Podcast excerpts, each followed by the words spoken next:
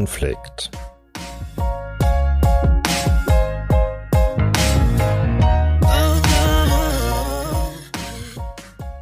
Menschen und Konflikte.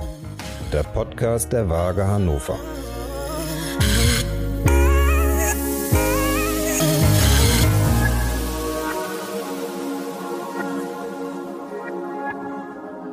Ich bin Lutz Netzig. Ich bin Roberta Schifariello. Und ich bin Martin Staber. Hallo. Gemeinsam sind wir das Podcast-Team der Waage und sprechen hier über unsere Arbeit, die Fälle, die verschiedenen Arbeitsbereiche und die Leute, die uns dabei begegnen. Zwei Dinge vorweg.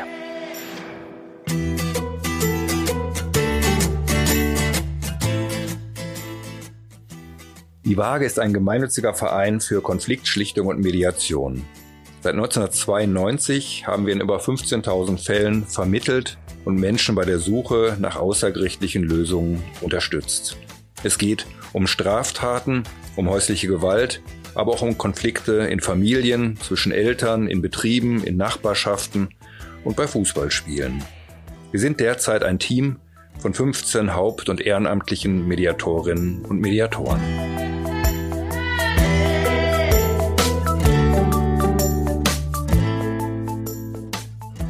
Die Arbeit der Waage ist vertraulich. Deshalb sind alle Fälle, von denen wir in diesem Podcast berichten, anonymisiert. Die Menschen dürfen nicht erkannt werden und sich auch selbst nicht wiedererkennen.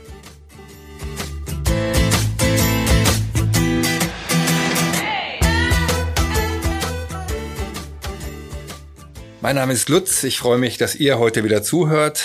Heute werden zwei Kollegen von einem Fall berichten, den sie gemeinsam bearbeitet haben. Hallo Doro, hallo Martin.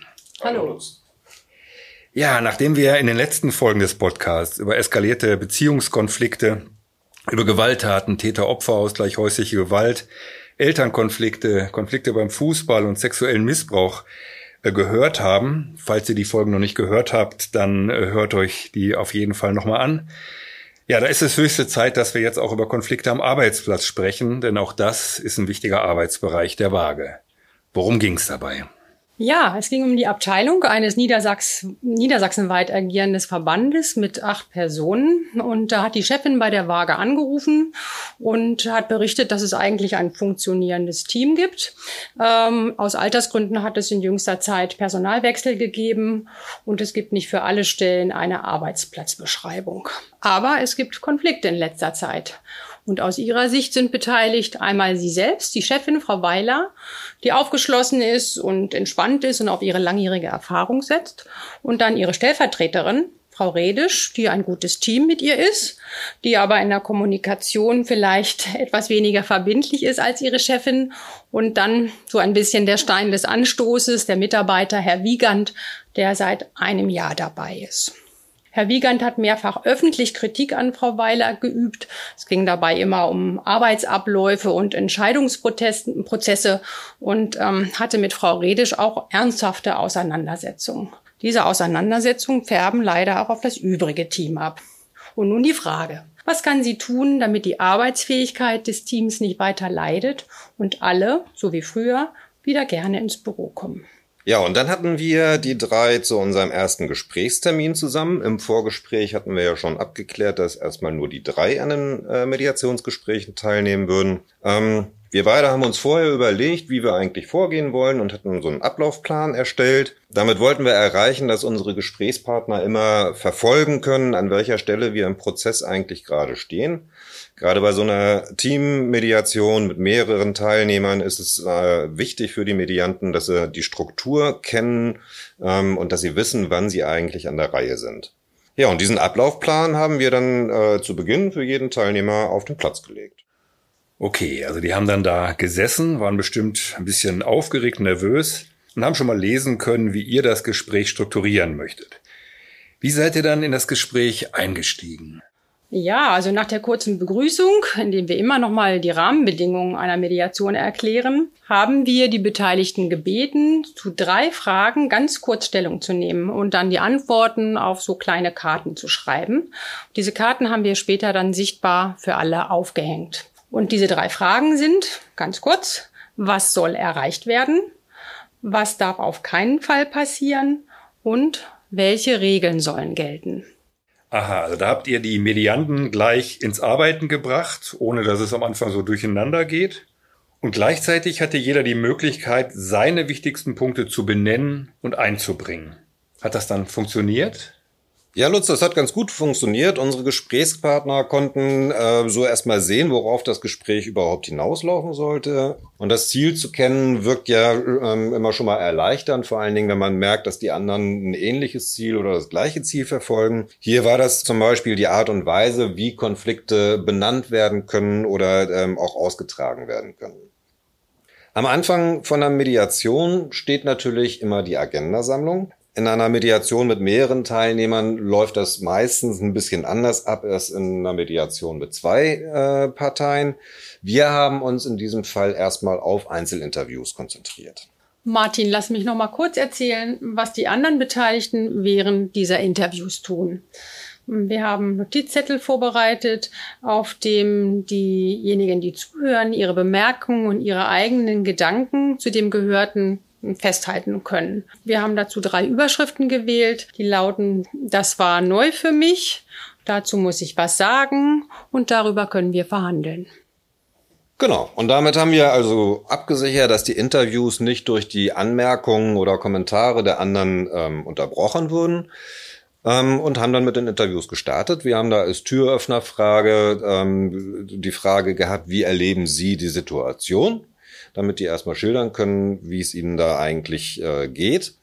Und dann haben wir äh, versucht, uns da ein bisschen zu fokussieren und haben Fragen gestellt, was ist der Kern der Sache oder was ist das Schlimmste oder was muss passieren, damit die Zusammenarbeit wieder funktioniert. Dabei war uns wichtig, dass die Fragen für alle gleich formuliert sind. Nicht, dass da äh, sich schon durch die Fragestellung irgendjemand zurückgesetzt fühlt oder benachteiligt fühlt. Ähm, und die haben dann von ganz unterschiedlichen Sachen erzählt. Zum Beispiel hat Frau Weiler, die Chefin, äh, erzählt über die äh, Herangehensweise bei den anfallenden Aufgaben, ähm, hat über den gegenseitigen Umgang gesprochen, über den Umgangston, die fühlte sich persönlich verletzt, ähm, wusste aber auch, dass sie ein Teil des äh, Konfliktes ist, des Problems ist, und die hat einfach versucht, dem Konflikt auszuweichen. Ähm, damit hat sie den Konflikt natürlich nicht gelöst, hat die Situation im Team überhaupt nicht entschärft. Und inzwischen fühlt sie die Belastung bis zu Hause, die kann nicht mehr gut schlafen und so. Also das äh, hatte weiter Auswirkungen für sie. Ja, und die Frau Redisch erzählte uns, dass sie eigentlich fast schon gekündigt hätte. Mit Herrn Wiegand und seiner öffentlichen Kritik hatte sich die Gesamtstimmung im Team einfach massiv verschlechtert.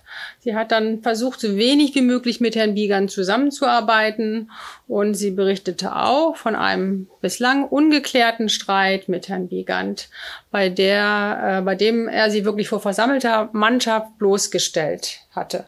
Das lag ihr immer noch sehr schwer im Magen. Trotzdem wollte sie noch einen Versuch starten, irgendwie diese ganze Geschichte zu klären im Team, weil sie doch eigentlich so gerne mit ihrer Chefin und auch dem Team zusammenarbeiten würde. Ja, und als drittes hat der Herr Wiegand dann erzählt, für den war das auch alles sehr belastend. Ähm, auch bei ihm ging es so weit, dass er über eine Kündigung schon nachgedacht hatte, obwohl er die Arbeit eigentlich sehr spannend findet und sehr engagiert war und das Team auch gerne weiterbringen wollte. Der fühlte sich aber ausgeliefert und äh, unverstanden, machtlos.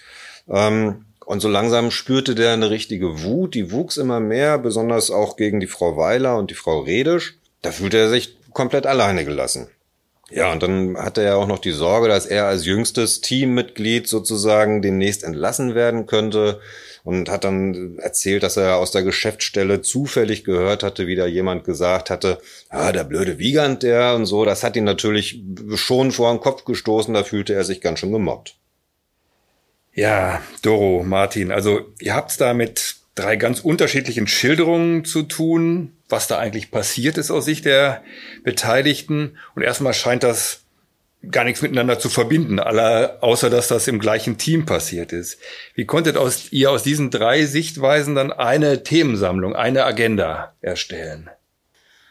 Na, wir hatten ja bis dahin schon sehr viel von den Teilnehmern dieses Gesprächs gehört und wir haben die Informationen aus den Interviews und die Notizen der Beteiligten genutzt, die während der Interviews entstanden sind. Also alles, was an Gedanken und Bemerkungen zu den Überschriften, das war neu für mich. Dazu muss ich was sagen. Und darüber können wir verhandeln, entstanden ist. Und wir haben wieder diese einzelnen Gedanken unsortiert und unkommentiert an eine große Wand gehängt, damit wieder alle diese Karten sehen konnten. Ja, und dann haben wir erstmal eine kleine Pause mit denen gemacht. Bisher hatten wir schon ungefähr anderthalb Stunden äh, für das Gespräch gebraucht. Und das kann natürlich ganz schön anstrengend für die Teilnehmer werden. Und die waren auch ganz froh, dass sie erstmal eine rauchen gehen konnten. Dora und ich, wir beide haben derweile die Zeit genutzt, um anhand dieser angepinnten äh, Karten, die wir da gesammelt hatten, Themen zu identifizieren und Oberbegriffe zu finden, die aus unserer Sicht zu bearbeiten sein, um die Arbeitsfähigkeit des Teams wiederherzustellen. Okay, das ist spannend, weil normalerweise erstellen wir ja die Themenliste zusammen mit den Medianten. Hier habt ihr das anders gemacht. Mhm. Genau, eigentlich ist das so. Aber also es kann schon hilfreich sein in einer Teammediation, wenn ähm, die Mediatoren ein Angebot machen. Also in diesem Fall haben wir wirklich Vorschläge gemacht. Also wir haben das gemeinsam überlegt, Martin und ich, und dann haben wir nach der Pause den Teilnehmern erklärt, äh, warum wir das so sortiert haben und ähm, haben uns das Einverständnis geholt, ähm, dass die Beteiligten sich darin wiedergefunden haben, beziehungsweise haben wir noch ergänzt ähm, oder verändert. Bei mehreren Teilnehmern ist es eben manchmal schwierig, Einigkeit über die Formulierung dieser Themen zu erreichen. Und ähm, damit eben so ein Gespräch an dieser Stelle nicht ins Stocken gerät, ähm, sind die Mediatoren hier so ein bisschen mehr gefordert, vielleicht als an anderer Stelle. Wir haben dann aber natürlich die Beteiligten mit einbezogen. Wir haben gemeinsam dann diese gemachten Notizen einsortiert unter die vorgeschlagenen Themen. Und ähm, dann haben wir gemeinsam zu einer Agenda gefunden, in der wirklich alles, was bislang gesagt war, dann Beachtung gefunden hat. Deutlich zu spüren war in dem Moment dann wirklich eine große Erleichterung der Beteiligten, dass irgendwie alles erstmal auf dem Tisch lag, ohne dass bis dahin irgendwie die Fetzen geflogen sind oder äh, ja, äh, es da zu großen emotionalen Ausbrüchen gekommen wäre. So war zwar noch nichts am Konflikt geklärt, okay, aber wir konnten unsere Gesprächspartner erstmal mit einem Ziel vor Augen entlassen und ähm, ihnen die Möglichkeit geben, über das, was eben passiert war, bis dahin auch ein bisschen nachzudenken. Hm. Also ist ja auch wichtig, gut in das Gespräch reinzukommen. So verstehe ich das. Du hast gerade Vorschläge gesagt. Das waren dann Vorschläge für Themen, nicht für, für Lösungen. Und wenn ich das richtig verstanden habe, habt ihr also von Anfang an für die Bearbeitung der gesammelten äh, Konflikte weitere Termine eingeplant und so. Das war klar, dass das nicht alles in einem Gespräch geht. Ja, Lutz, das hört sich vielleicht schon komisch an, dass wir da drei Stunden miteinander gearbeitet haben und es mal gerade bis zur Themensammlung geschafft haben. Ähm, aber wie gesagt, es ist halt schon sehr, sehr viel passiert zwischen den Parteien und man kann sich es vielleicht auch vorstellen, vielleicht wie so ein Fundament, was man legt. Und es ist einfach hilfreich, wenn das Gehörte und Erlebte, wie ich schon gesagt hatte, einfach etwas sacken kann. Ja, Martin, wie habt ihr dann das zweite Gespräch gestaltet? Ja, der zweite Termin äh, wurde schon für eine Woche später geplant. Das war vorher auch schon verabredet, der war schon fest. Und zur Einleitung gehört da dann in der Regel erstmal, dass wir fragen, hat sich in der Zwischenzeit irgendwas verändert oder gibt es irgendwelche Sachen, die die Teilnehmer mit in die Runde bringen wollen. Ähm, nach sieben Tagen war das hier nicht der Fall. Das ist auch eine, nicht besonders verwunderlich. Aber unsere Teilnehmer haben so schon mal wieder in die Arbeitssituation finden können und wir haben gemerkt, dass die Stimmung ganz gut ist. Die konnten bei ihren Antworten schon relativ locker miteinander umgehen, haben rumgeflaxt und so. Das äh, fühlte sich eigentlich ganz gut an. Für uns war wichtig, zu Beginn dieses zweiten Termins ähm, zwei Begriffe zu klären. Wir hatten nämlich in unserer Nachbearbeitung äh, gemerkt, da ist uns aufgefallen, dass die immer wieder be äh, die Begriffe Herangehensweise und vertrauensvolle Zusammenarbeit erwähnt haben. Ähm, und da wollten wir erstmal wissen, was meinen die denn eigentlich genau damit? Was verstehen die darunter? Ja, Martin, und da war ja für uns ein bisschen überraschend, dass da zwischen den dreien eine große Übereinstimmung herrschte. Und auch das ist schon mal ein wichtiger Schritt. Es gibt noch keine Lösung, aber man ist sich zumindest einig darüber, äh, dass sich etwas ändern muss, beziehungsweise noch konkreter, was sich verändern muss. Das heißt, alle Beteiligten können hier grundsätzlich an einem Strick sozusagen in eine Richtung ziehen. Es ging da um ganz selbstverständliche Dinge in der Kommunikation. wann kommt das Team zum Austausch zusammen? Oder wer ist zuständig für die Weitergabe von Informationen? Welche Zeitfenster müssen für Rückmeldungen eingehalten werden? Ganz einfach, welche Regeln bzw. Verabredungen gelten eigentlich für wen? Und über Jahre hinweg haben sich da einfach Strukturen entwickelt, die für alle selbstverständlich sind. Also ich würde es mal Gewohnheitsrecht nennen und alle wissen Bescheid.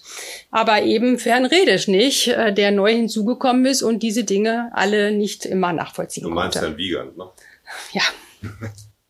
Ja, Lutz, und jetzt kommt der Augenblick, den kennst du bestimmt auch, in dem wir Mediatoren plötzlich ganz spontan reagieren müssen. Martin, das macht neugierig. Was ist passiert? Naja, wir hatten uns natürlich auch für die zweite Sitzung einen schönen Plan zurechtgelegt. Du hast, äh, du nennst sowas ja immer gerne den roten Faden. Der hat hier auf einmal nicht mehr funktioniert. Wir haben mit unseren Fragen nach der Herangehensweise und der Zusammenarbeit ein Fass aufgemacht, sozusagen so ein Wespennest reingestochen. Da gab es viel, viel mehr Klärungsbedarf, als am Anfang deutlich geworden war. Ja, genau. Es gab ja die Einigkeit schon, dass sich Dinge verändern müssen, aber es gab natürlich ganz unterschiedliche Ansichten, an welcher Stelle diese Veränderungen ihren Anfang nehmen müssen. Da ging es dann äh, über die Zuverlässigkeit der Einzelnen, wer ist bereit, welche Verantwortlichkeiten zu übernehmen, wer ist wofür zuständig und was ist, wenn jemand unterschiedliche Funktionen im Team hat. Genau, und im Zuge dieser Auseinandersetzung kam das Gespräch ähm, dann auch wieder auf diesen vergangenen Konflikt, den Doro vorhin schon erzählt äh, oder erwähnt hatte zumindest, äh, zwischen der Frau Redisch und dem Herrn Wiegand. Ähm, bei dem war es damals nämlich auch um äh, Zuständigkeiten gegangen, um terminliche Fristen und wie die Kommunikation zwischen den beiden überhaupt stattfindet. Und da kam es zu ganz schön emotionalen Augenblicken. Da war viel Betroffenheit plötzlich im Spiel, da gab es sogar Tränen. Ähm, ja, aber weil die beiden gemerkt haben, dass wir hier grundsätzliche Strukturen gerade neu besprechen und neu zuordnen, ähm, war es für beide möglich, diesen alten Konflikt irgendwie hinter sich zu lassen ähm, und auf die zukünftigen Vorgehensweisen sich zu konzentrieren und da sich zu verständigen. Ich möchte noch mal kurz einhaken. Ähm nochmal sagen, wie wichtig das war, dass Frau Redisch und Herr Wiegand nochmal auf diesen ganz persönlichen Konflikt schauen konnten. Denn wenn so unausgesprochene Dinge so bleiben, dann bereiten die einem Magengrummeln und äh, dann kann es auch keine tragfähige Lösung für die Zukunft geben. Und diese Hürde haben eben äh, Herr Wiegand und Frau Redisch genommen. Und in diesem Zusammenhang wurde dann auch eben über Rollenverteilung und Verantwortlichkeiten äh, gesprochen und die wurden neu festgelegt. Also beziehungsweise wurden überhaupt festgelegt, denn da schien bisher manches wirklich nicht klar. Also wer gerade welches Projekt bearbeitet und wo dann eben auch die Prioritäten für die einzelnen Teamkollegen äh, gerade liegen. Ja, also ich fasse nochmal zusammen. Nachdem die Mediation am Anfang so lief, wie ihr das geplant hattet, gab es dann im zweiten Gespräch so eine Phase, wo ihr spontan entscheiden musstet, auch lös euch lösen musstet von dem eigentlich geplanten Ablauf. Und da konnten dann aber auch Dinge zur Sprache kommen und geklärt werden, die für den weiteren Verlauf ganz wichtig waren. Wie endete dann dieses zweite Gespräch? Naja, ziemlich offen. Die Teilnehmer waren schon betroffen und nachdenklich. So ein abschließendes Ergebnis im Sinne einer Vereinbarung, was ja eigentlich immer ein Ziel ist, gab es noch nicht. Und auch ein dritter Termin in der Gruppe war gar, noch gar nicht irgendwie wirklich verbindlich verabredet. Als die drei dann rausgegangen waren, mussten Martin und ich auch erstmal tief durchatmen und ähm, haben dann für uns versucht, das auch ein bisschen zu sortieren und in eine Ordnung zu bringen. Äh, und uns war klar, dass ja die, das, was gesagt und gehört wird, immer noch mal weiterarbeitet. Und es ist auch anstrengend für alle Beteiligten. Äh, und wir waren uns nicht so ganz sicher, ob sie denn wirklich in, gern noch mal zu einem weiteren Gespräch wiederkommen würden. Ja, sind sie aber. Nach ungefähr zwei Wochen kam von Frau Weiler die Nachricht, ähm, dass sie eigentlich das Gefühl haben, dass es schon ganz gute Fortschritte gab und dass sie gerne einen weiteren Termin buchen würden. Das allerdings ähm, zog sich dann noch vier Wochen hin. Also der Termin war erst vier Wochen äh, später dann geplant. Wir beide haben uns natürlich gefreut, dass die Gespräche da schon mal was bewirkt hatten. Und im nächsten Schritt wollten wir natürlich gerne greifbare Ergebnisse mit unseren Medianten erarbeiten und haben uns darauf dann vorbereitet. Ja, und dieses Mal sind wir dann wirklich ohne festen Plan in die Gesprächsrunde gestartet. Die Teilnehmer kannten ja mittlerweile uns und unsere Arbeitsweise und wir hatten die Vorstellung, dass jetzt konkrete Absprachen getroffen werden müssten und auch Ergebnisse gesichert werden könnten. Ähm, aber wir haben dafür sozusagen nur die Tür aufgemacht. Wir haben dazu in der Einleitung das zusammengefasst, was wir erlebt haben und äh, was wir ähm, gesehen hatten, sowohl an Gemeinsamkeiten und was sie auch schon verabredet hatten, aber auch die Unstimmigkeiten. Ähm, und dann haben wir zu Beginn wieder die Frage gestellt, ob und eben was sich in der Zwischenzeit verändert hat. Und äh, das haben wir gehört. Und dann haben wir sozusagen das Ruder einfach übergeben äh, mit der Frage, was möchten Sie heute erreichen? Ja, und das schienen äh, Teilnehmern völlig klar äh, gewesen zu sein. Wir verhandelten dann darüber, äh, zum Beispiel, wie Frau Weiler als Chefin für welches Anliegen erreichbar ist ähm, oder wie zukünftig miteinander kommuniziert wird äh, wenn es Überschneidungen bei irgendwelchen Projekten gibt oder wie Termine abgestimmt werden könnten. Ähm, und die drei einigten sich auch darauf, dass es äh, grundsätzlich einer Klärung von bestimmten Verantwortlichkeiten ähm, für bestimmte Positionen im Team äh, bedarf, die in naher Zukunft dann auch äh, geklärt werden müssten. Okay, aber das sind ja zum Teil vielleicht auch Punkte, die das übrige Team auch betreffen. Konnten die drei das einfach für alle Mitarbeiter entscheiden? Lutz, das ist eine wichtige Frage. Also über einen Teil dieser Punkte, die eben eigentlich die drei betreffen, äh, konnten die natürlich Absprachen treffen, haben sich dann aber abgesprochen, dass sie äh, das übrige Team dazu auch informieren wollten. Ähm, aber andere Punkte sind natürlich nur äh, im Gesamtteam zu überlegen und zu verhandeln. Und ähm, da wurde dann so ein bisschen überlegt, in welchem Setting so, ein, so ein, nochmal so was stattfinden könnte. War auch überlegt, ob man noch einen Mediationstermin wählt oder ob sie einen Klausurtag äh, planen, in dem solche Dinge nochmal gemeinsam besprochen und abgestimmt werden. Ja, so endete dann also, wenn ich das richtig verstehe, diese kollegiale Mediation. Vielen Dank euch beiden. Gleich habe ich natürlich noch ein paar Fragen dazu.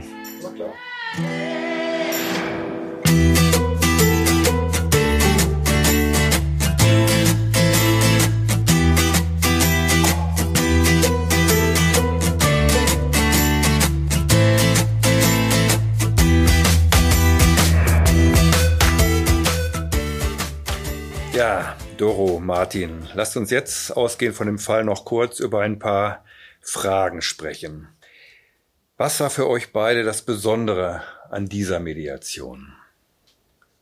Ja, da möchte ich zwei Dinge nennen. Also wichtig dieses Thema der Struktur. Äh, wie wichtig das am Anfang war, so einen festen Rahmen zu bieten und äh, auch diese Arbeit mit den Karten, die dann den Beteiligten helfen, ich nenne das mal so, bei sich zu bleiben. Ne, Konfrontation, Beleidigung und schlechte Stimmung kann so vermieden werden und trotzdem kann alles gesagt werden. Und diese ganz kleinteilige Arbeit am Anfang, die ist dann so ein sicheres Fundament.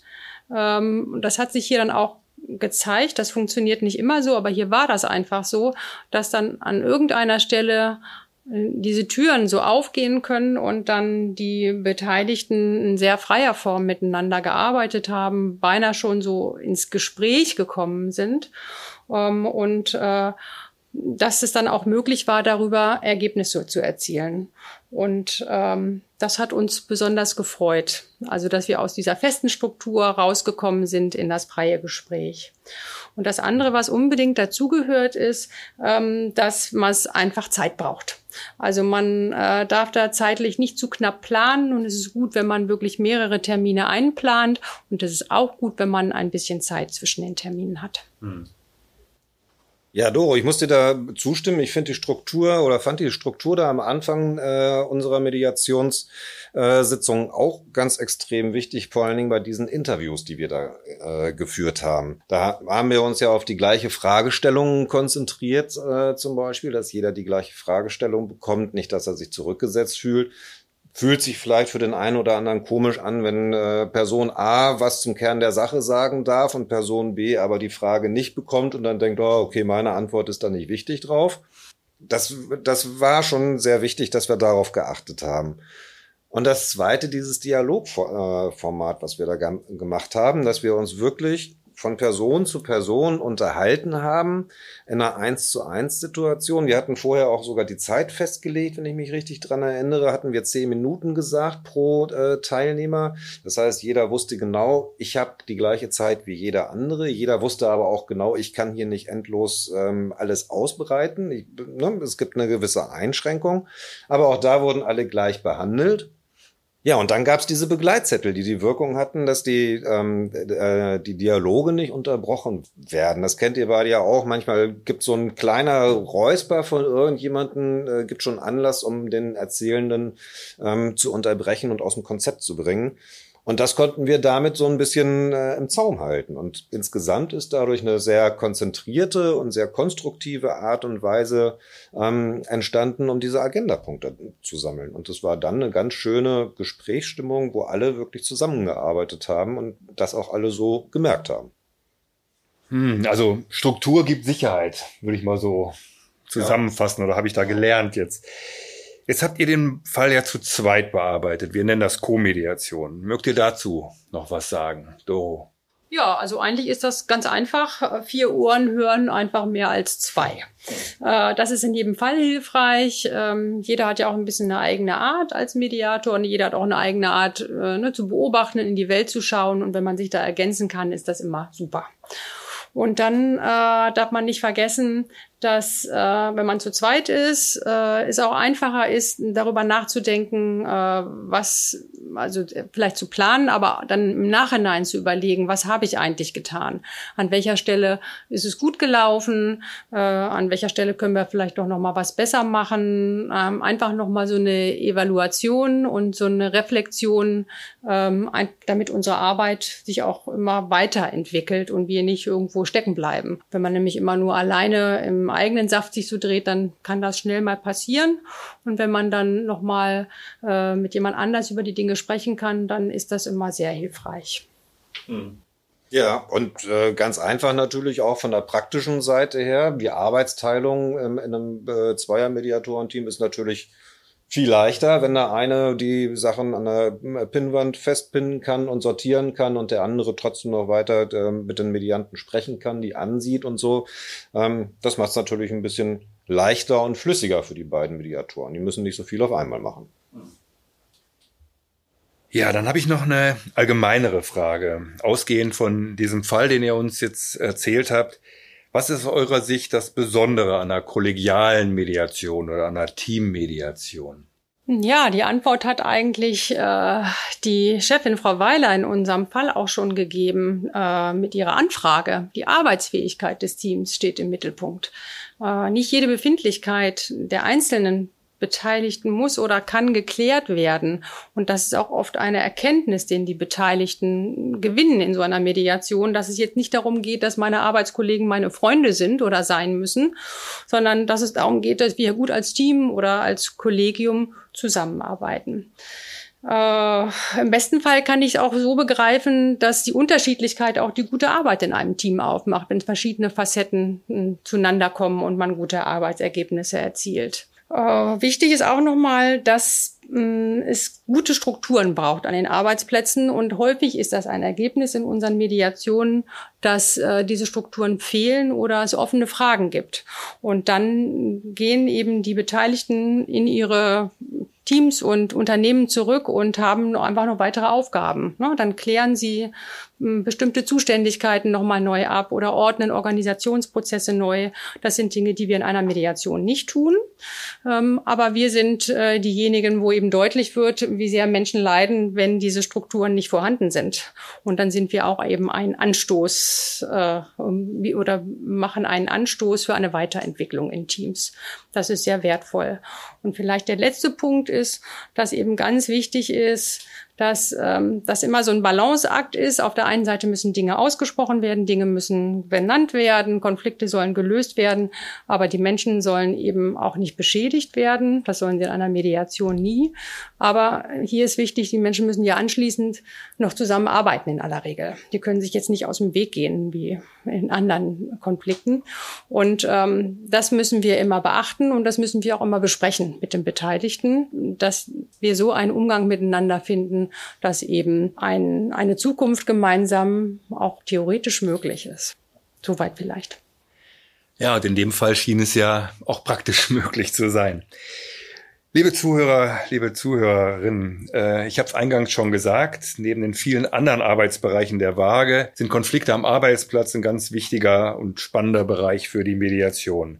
Hier wird zwar meistens nicht gehauen, die Konflikte scheinen bei oberflächlicher Betrachtung nicht so krass, aber die Menschen leiden sehr darunter. Es geht um ihren Job, man kann sich nicht aus dem Weg gehen. Manche werden sogar krank, wenn Konflikte ungelöst bleiben. Von daher also wichtig, dass die Waage in dem Bereich tätig ist und schön, dass ihr uns einen Einblick in dieses Arbeitsfeld gegeben habt.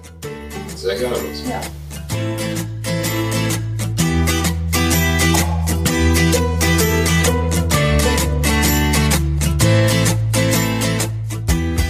Ja, das war's für diese Folge. Wir freuen uns über eure Rückmeldungen, eure Kritik, eure Fragen.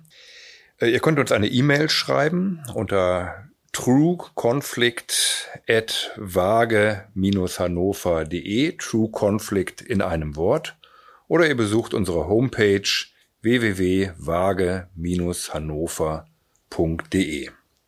Wenn es euch gefallen hat, dann abonniert diesen Podcast natürlich, hört euch die anderen Folgen an, die sind ganz anders, gebt uns positive Bewertungen und erzählt anderen Leuten davon. Vielen Dank, dass ihr heute dabei wart. Bei der nächsten Folge geht's um unser 30-jähriges Jubiläum. Da lasst euch mal überraschen. Wäre schön, wenn ihr dann wieder dabei seid. Bis dann. Tschüss und Glück auf.